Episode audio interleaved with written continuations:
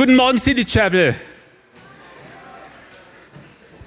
Ihr lieben Gäste von nah und fern, schön, dass heute alle ihr seid.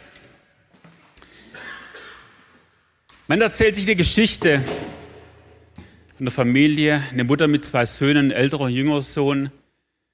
Und die Mutter hat immer versucht, christliche Werte reinzubringen in ihre Kinder.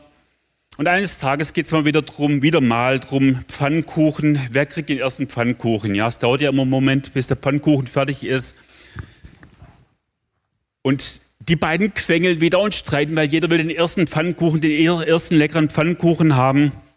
Und dann sagt die Mutter irgendwann, Leute, Kinder, wenn ihr wie Jesus werdet, dann wird ihr eurem Bruder sagen, dass er den ersten Pfannkuchen nehmen soll.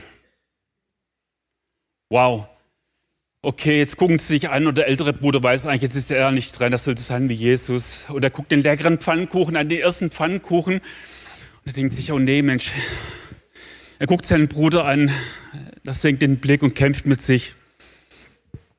Und schließlich sagt er, okay, heute bist du Jesus und nimm den ersten Pfannkuchen. Also heute geht es darum, Nachfolge, was würde Jesus tun? Das ist ein ganz, ganz spannendes Thema. Da wollen wir heute einen Blick drauf werfen. Und es gibt eine ganz typische Bibelstelle zum Thema Nachfolge. Die wollte ich heute mit euch teilen oder mal reingucken. Matthäus 16, im Verse 24. Danke, Hartmut. Da sprach Jesus zu seinen Jüngern, wenn jemand mir nachkommen will oder nachfolgen, so verleugne er sich selbst und nehme sein Kreuz auf sich und folge mir nach. Denn wer sein Leben retten will, der wird es verlieren. Wer aber sein Leben verliert, um meinetwillen, der wird es finden. Denn was hilft es dem Menschen, wenn er die ganze Welt gewinnt, aber sein Leben verliert? Oder was kann der Mensch als Lösegeld für sein Leben geben? Denn der Sohn des Menschen wird in die Herrlichkeit seines Vaters mit seinen Engeln kommen. Und dann wird er jeden Einzelnen vergelten nach seinem Tun. Eine spannende Steilvorlage und ganz ehrlich, ich habe mir während der Predigtvorbereitung äh, mehr als einmal darüber nachgedacht, warum habe ich mir nicht eine leichtere Bibelstelle rausgesucht, warum. Ich hatte ja die Wahl gehabt heute Morgen. Ähm, wir haben jetzt heute Morgen ganz kurze Pause eingelegt von der, von der, ähm, vom Jakobusbrief und haben das nochmal kurz eingeschoben. Nachfolge einfach auch ein wichtiges Thema. Und da will ich mit euch gerade mal auf den ersten Vers gucken. Und den ersten Teil vom Vers 24. Da heißt es dann,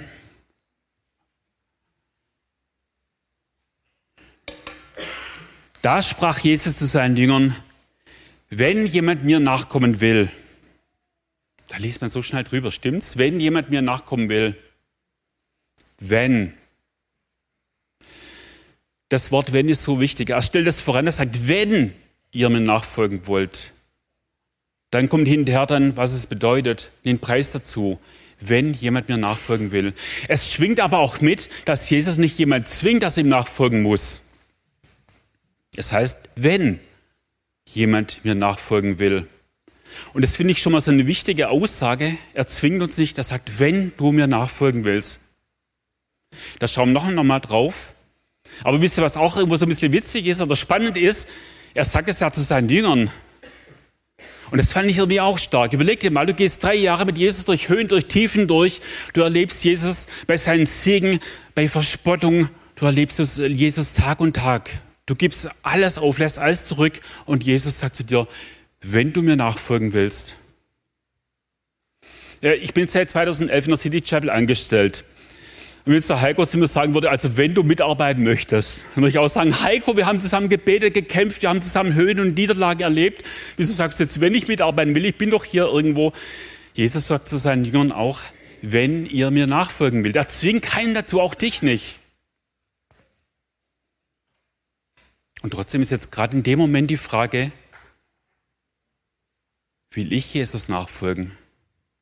Er zwingt mich ja nicht. Willst du Jesus nachfolgen? Haben wir Ja dazu. Und wir Menschen, wir ticken doch gleich so, dass wir fragen, okay, was kostet es mich denn? Ich will das ganze Jahr überschlagen. Was kostet die Nachfolge, wenn du mir nachfolgen willst? Okay, Jetzt ist natürlich auch so, dass Nachfolge ein Wort ist, was in der heutigen Zeit ziemlich strapaziert wird und ziemlich stark gebraucht wird. Jetzt stell dir mal vor, deinem Arbeitsplatz, du hast einen Chef und da kommt plötzlich ein Nachfolger. Willst du jetzt nicht wissen, was das für ein Kaliber ist? Meint das gut mit dir oder eher schlecht? Musst du auf der Hut sein? Wie ist das? In der Arztpraxis, kommt ein neuer Arzt rein, der Nachfolger. Hat er das gleiche Wissen, ist in einem ganz anderen Gebiet tätig, muss er alles umstellen. Wie sieht es aus bei euch am Arbeitsplatz? Wie sieht es aus? Was ist mit dem Unternehmen? Viele große Konzerne sind in den Schlagzeilen, weil plötzlich ein Nachfolger kommt. Er muss vielleicht den Kran aus dem Dreck ziehen. Ist durchaus möglich. Nachfolge. Was ist dann mit Familienunternehmen? Ja, der Großvater hat schon Welt so gemacht, jetzt kommt der Sohn daher. Nachfolge im Familienbetrieb ist auch ein Riesenthema. In der Werbeagentur haben wir auch jemanden gehabt, der hat plötzlich eine Webpage eingeführt mit einem Online-Shop.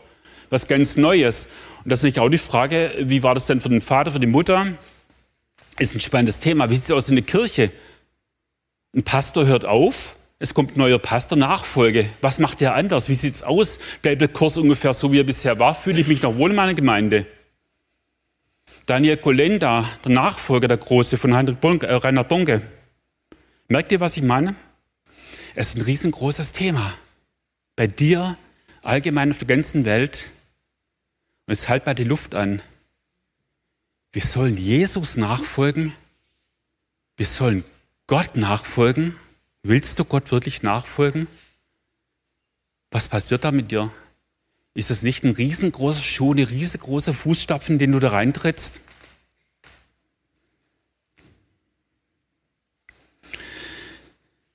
Next, der zweite Teil heißt dann, so verleugne er sich selbst und nehme sein Kreuz auf sich und folge mir nach. Er verleugne sich selbst und nehme sein Kreuz auf. Verleugnen, ich soll mich selber verleugnen? Es wäre ja komisch, wenn ich dann irgendwann sage, nee, nee, ich bin nicht der Gerd, nee, nee, du verwechselst mich irgendwo. Das war ich gerade übrigens im Ostergarten. Ich verleugne Jesus als Petrus. Total spannend. Nee, nee, ich kenne Jesus nicht. Nee, nee, du verwechselst mich. Damit ist es, das ist nicht gemeint damit. Wisst ihr, was gemeint ist hier an der Stelle? Da sagt Jesus, du trittst zurück, damit du mir Platz machst. Du nimmst dich selber zurück. In deinem ganzen Leben, in deinem Dienst, du nimmst dich zurück, damit ich wirken kann. Du trittst in die zweite Reihe und ich komme nach vorn. Das ist mit Verleugnen gemeint. Und wir Menschen haben manchmal ein bisschen ein Problem damit, weil wir ja ganz, ganz sehr um uns selber zentriert sind. Aber das meint Jesus. Gib deine Selbstzentrierung auf und mach mal Jesus Platz. Das Kreuz auf sich nehmen. Hey Leute, ich bin so dankbar, dass da nicht steht, nimm Jesu Kreuz auf dich. Das steht da nicht. Da steht, nimm dein eigenes Kreuz auf dich. Du musst es aufnehmen. Er legt es nicht auf. Du nimmst das Kreuz Jesus. Das Kreuz Jesus auf sich zu nehmen. Wenn du jetzt hier den Dornenkranz siehst, das Kreuz, dieses grobe Holz. Und du weißt ganz genau, als der Sohn Gottes hat Gott keinen anderen Plan. Du bist seine erste Wahl. Wenn du scheiterst, dann werden alle Menschen in ihren Sünden, in ihren Betretungen sterben. Das ist das Wort vom Kreuz, das ist das Evangelium, das Jesus das für dich getan hat. Er hat sein Kreuz auf sich genommen, dass du es nicht machen musst. Aber was heißt denn, dass wir unser Kreuz auf uns nehmen sollen? Das ist doch auch mal eine, richtig, äh, eine spannende Frage, was das mit uns zu tun hat, uns, unser Kreuz auf uns zu nehmen. Ich meine, für die Jünger war es sehr konkret. Fast alle sind gestorben. Fast alle. Märtyrertod. Da ging es sehr konkret darum, bist du bereit, dein Leben hinzugeben für das Evangelium, für Jesus? Und doch wir als Christen werden beobachtet von den Menschen da draußen, von euren Arbeitskollegen, von der eigenen Familie, die vielleicht Jesus noch nicht so kennen. Und du wirst vielleicht erleben, vielleicht in der Arztpraxis, wenn es plötzlich darum geht, Globuli zu verabreichen oder auch nicht. Wenn es plötzlich im Arbeitsplatz darum geht, dass schlüpfrige Witze gerissen werden und du willst halt unbedingt nicht mitlachen. Ich war vor vielen Jahren auf der Straße beim Straßeneinsatz und da war so ein Mann, der kam in unsere Gruppe rein, hat sich dann groß aufgeführt und dachte ich, der ist auch ein Christ, der lebt so richtig auf bei uns. Habe ich gesagt, hey, bist du auch ein Kind Gottes? Und er sagt, nö, wie könnte das denn sein? Und dann kommt plötzlich raus, er hat keinen Plan, er, er wir Christen sind ihm eigentlich verhasst. Und ich habe noch versucht, die Situation zu retten und ihn immer noch gewinnen für Jesus. Und am Schluss guckt er mich so an und sagt, wie alt sind Sie? Und sie glauben so ein Märchen vom Kreuz, ehrlich. hey, ich war so groß mit Hut. Und während ich zurück bin in die City Chapel, dachte ich, hey, warum wunderst du dich eigentlich? Jesus hat gesagt, es wird seinen Preis haben, nachzufolgen. Oder denkt doch nur mal, wenn es darum geht, diese, diese Veranstaltungen, diese, diese Demonstrationen gegen Abtreibung, was sie für einen Hass erleben, was sie für einen Spott erleben, für einen Hohn erleben. Ich kann es hier gar nicht wiedergeben, was da alles skandiert wird. Was für eine Aggressivität. Walk for Freedom. Fragt man die Leute, was sie vor ein paar Jahren noch erlebt haben. Das Beschimpfen, den Spott. Wir Christen, wir kämpfen für Werte, wir haben Werte, wir vertreten die Werte, wir leben die Werte, wir kämpfen darum, wir ringen darum und wir erleben Spott und vielleicht auch Repressalien im Arbeitsplatz. Vielleicht leidet unser Ansehen. Habe ich auch schon erlebt. Das Kreuz, dein Kreuz auf dich zu nehmen, hat für jeden eine andere Konsequenz, aber es hat Konsequenzen. Ist so.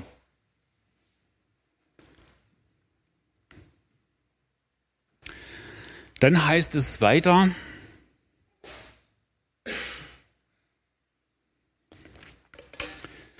Denn wer sein Leben retten will, der wird es verlieren. Wer aber sein Leben verliert um meinetwillen, meinetwillen, der wird es finden.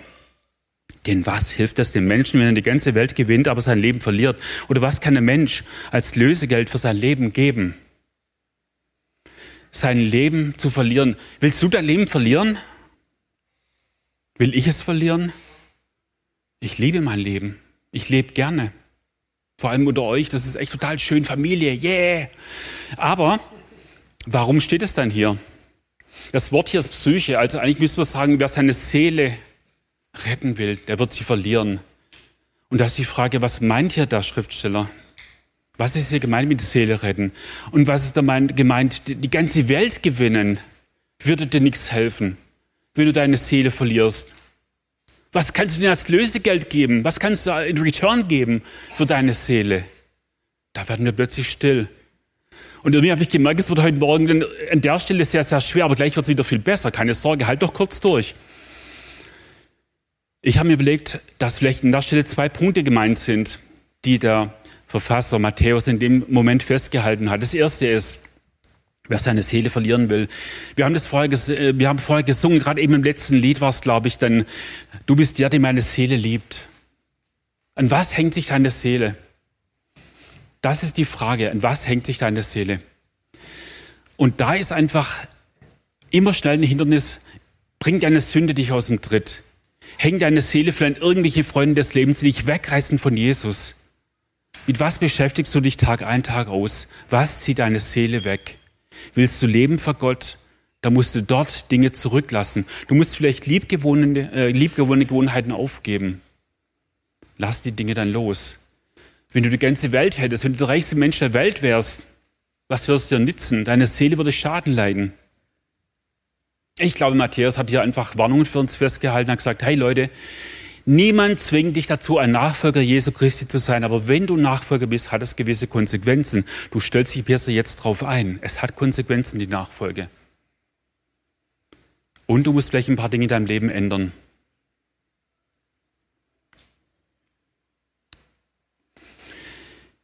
Fidi, kannst du mir einen Gefallen tun, das ganze Paket hier auf den Stuhl stellen?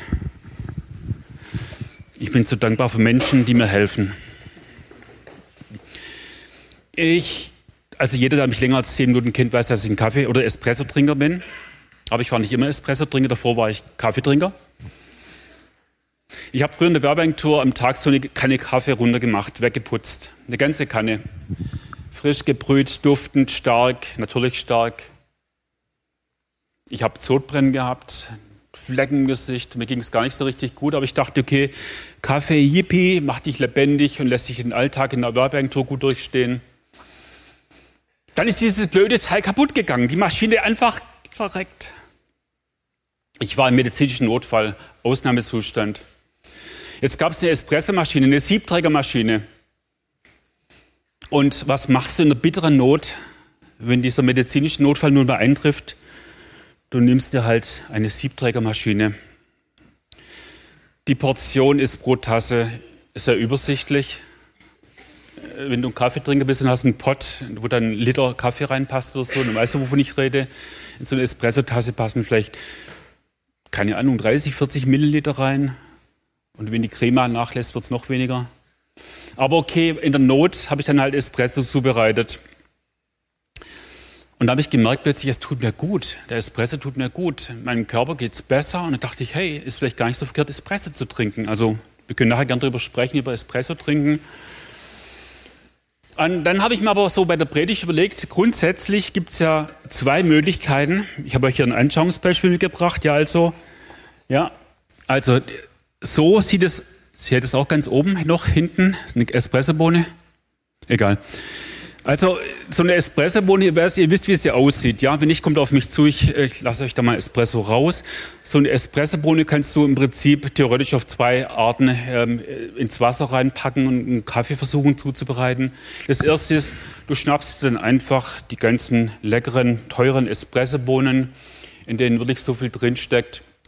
Auf dem einen Bild seht ihr Siebträger, du haust die Bohnen einfach so rein, lässt ein bisschen Wasser drüber laufen. Und wenn du Glück hast, färbt das Wasser wenig ab. Und wenn du Glück hast, bleiben da noch ein paar, so ein paar Andeutungen von Geschmack drin zurück. Ist jetzt nicht besonders viel ergiebig, so diese Espresso-Bohnen da einfach mit Wasser beträufelt. Aber vielleicht brauchst du es ja so als Einsteiger.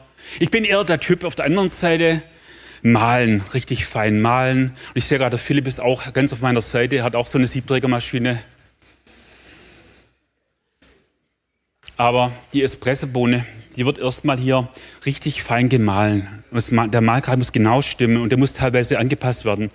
Dann kommt hier oben so ein Trichter rein, damit der kein gut vorbeigeht. Es darf ja kein Espressopulver vorbeigehen. Du malst das Ding, dann wird das Ganze mit so einem, mit so einem Dreikammer-Instrument nivelliert, dass es richtig schön topfeben ist. Ich brauche drei Arme. Und dann kommt so ein Temper.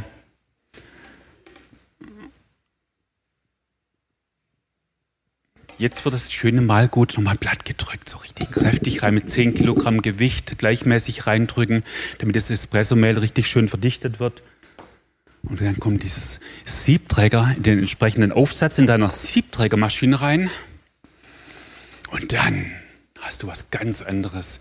Dann hast du einen wohlduftenden Espresso, wo die Öle rauskommen, wo die Öle diesen, diese Crema bilden. Es duftet eine ganze Wohnung und so. Und wenn jemand schon bei mir zu Hause war, hat einen Espresso getrunken, ich würde sagen, die meisten sagen, Wahnsinn, richtig guter Espresso.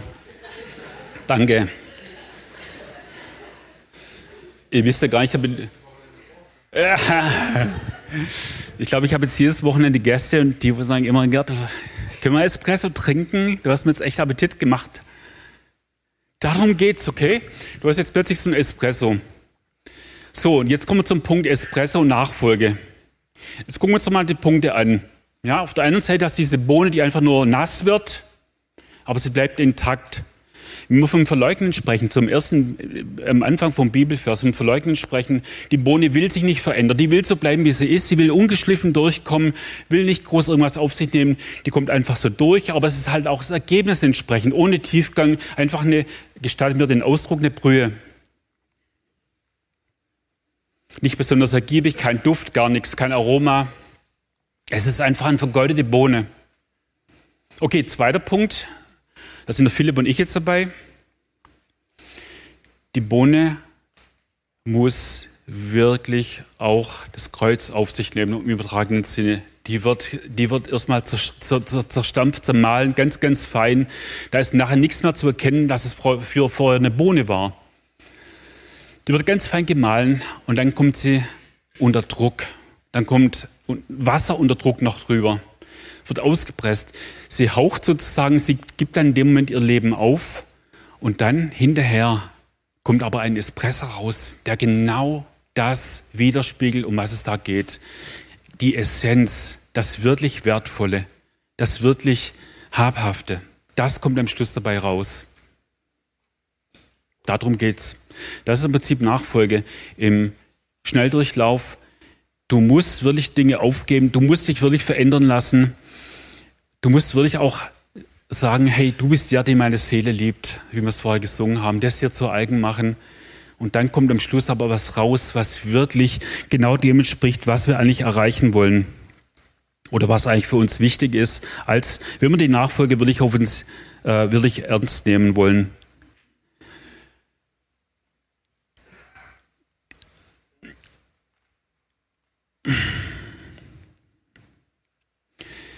Wie schaut das Ganze jetzt in der Praxis aus? Wir haben uns überlegt, okay, jetzt haben wir ein Espresso vor den Augen oder vielleicht sogar schon in der Nase. Aber wie schaut es jetzt eigentlich so ein bisschen konkreter aus?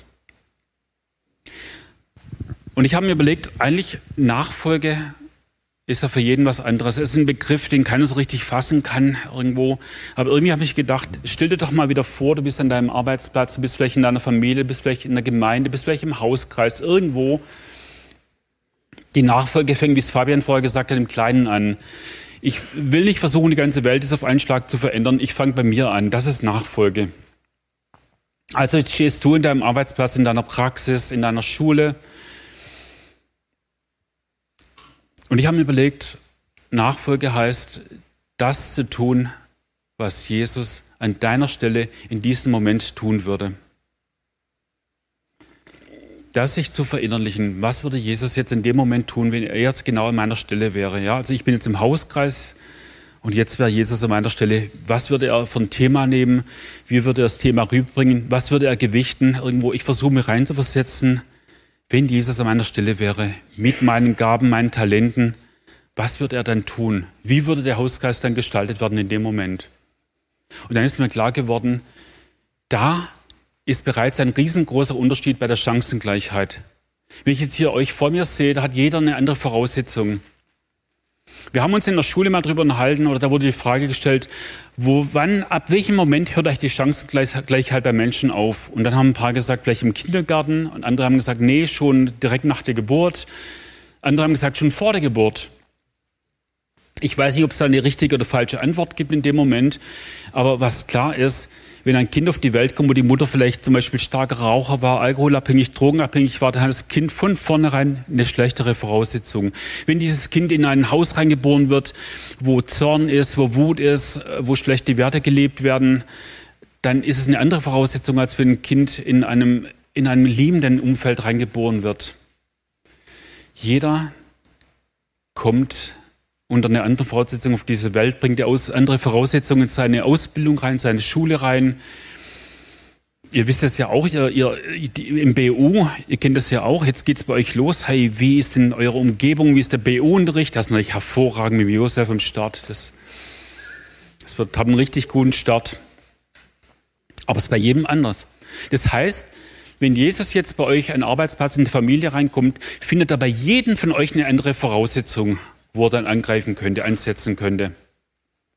Und das ist schon irgendwo gewaltig.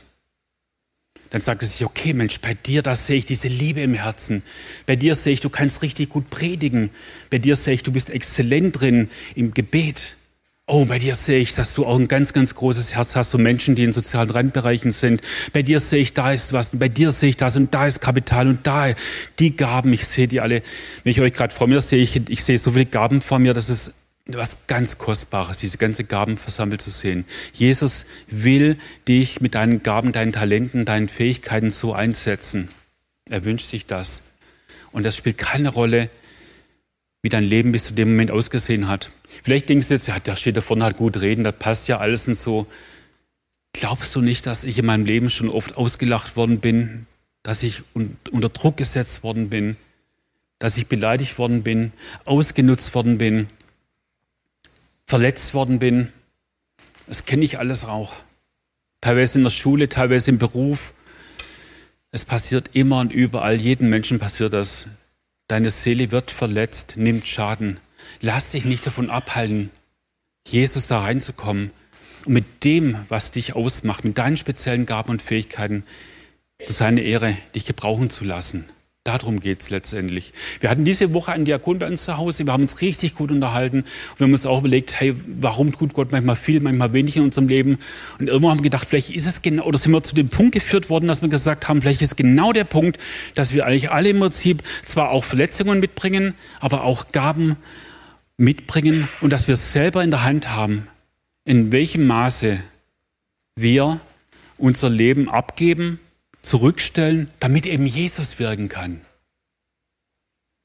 Und da haben wir ganz schnell festgestellt, dass es immer mehr sein könnte, dass wir immer mehr zurückstellen könnte, um Jesus Platz zu machen, dass er durch uns wirken kann, dass wir eben auch dieses Leben, das er für uns bereithält, wirklich ergreifen können und leben können. Amen. Ihr seid so cool. So, jetzt haben wir es schon fast geschafft. Jetzt sprechen wir noch über den letzten Punkt, den Lohn der Nachfolge. Sonst lasst ihr euch nicht gehen, ist ja klar.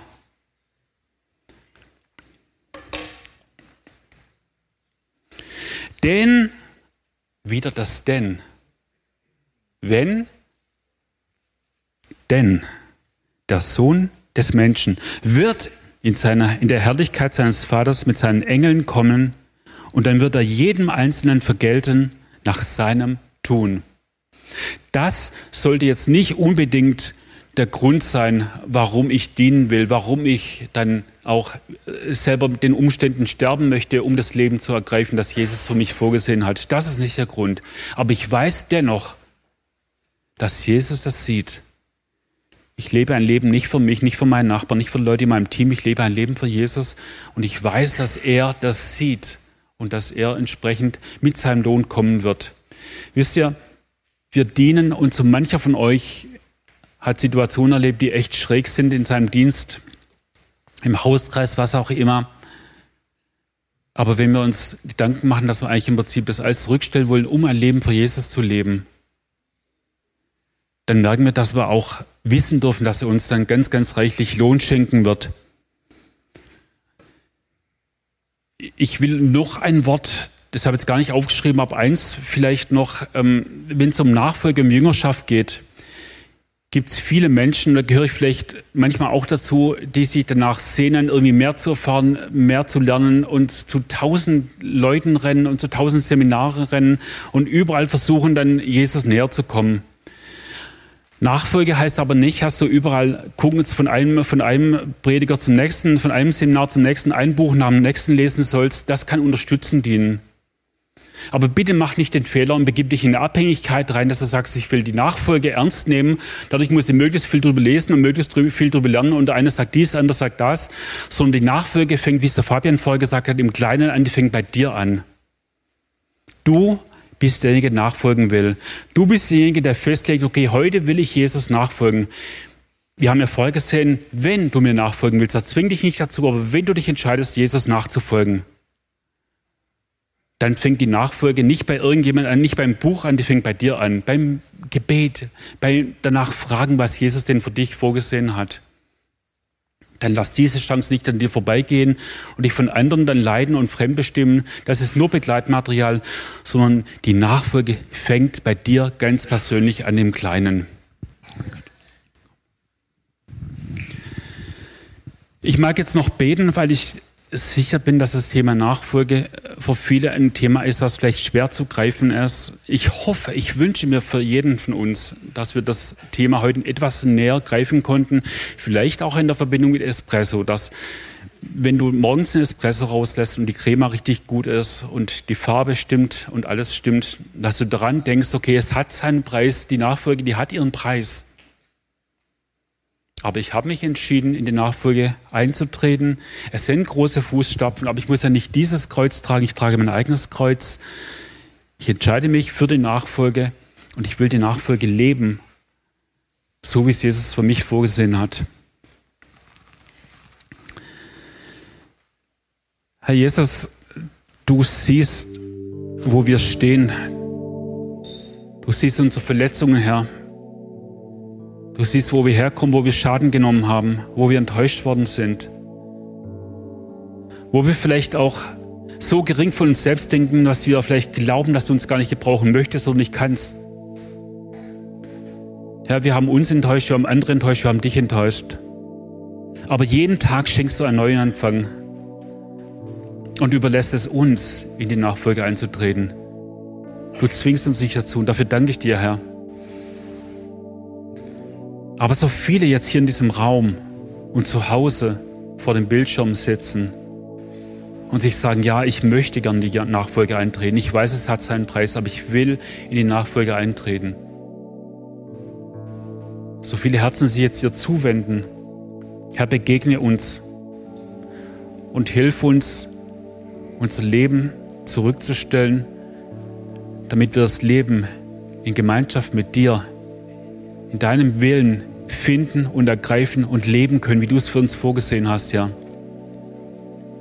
Herr, wir wollen versuchen, die Nachfolge so umzusetzen, dass du, wenn du in unserer Situation wärst, unseren, mit unseren Gaben, mit unseren Talenten, dass, genauso, dass wir genauso leben können, wie du es tun wirst in unserer Stelle. Hilf uns das zu tun, Herr, auch wenn es schwer ist. Herr, wir wollen es mit deiner Hilfe schaffen, nicht mit unserer. Wir wollen es mit deiner Kraft, mit deiner Liebe schaffen, Herr. Rüste uns zu. Wir wollen da wirklich die Hand aufhalten und dich bitten, dass du uns da wirklich leitest und führst. Herr, wir haben dich lieb. Und wir sind Menschen, die es bitter nötig haben, sich neu dir zuzuwenden. Denn du weißt, dass all das es wert ist. Du kamst vom Vater her und du hast gesagt, du wirst uns den Lohn schenken, Herr. Und das ist was, was uns auch total viel bedeutet. Danke, dass du uns siehst und nicht vergisst, Herr. Du bist der Gott, der uns sieht, der uns liebt, der uns beschenken möchte. In Jesu Namen. Amen.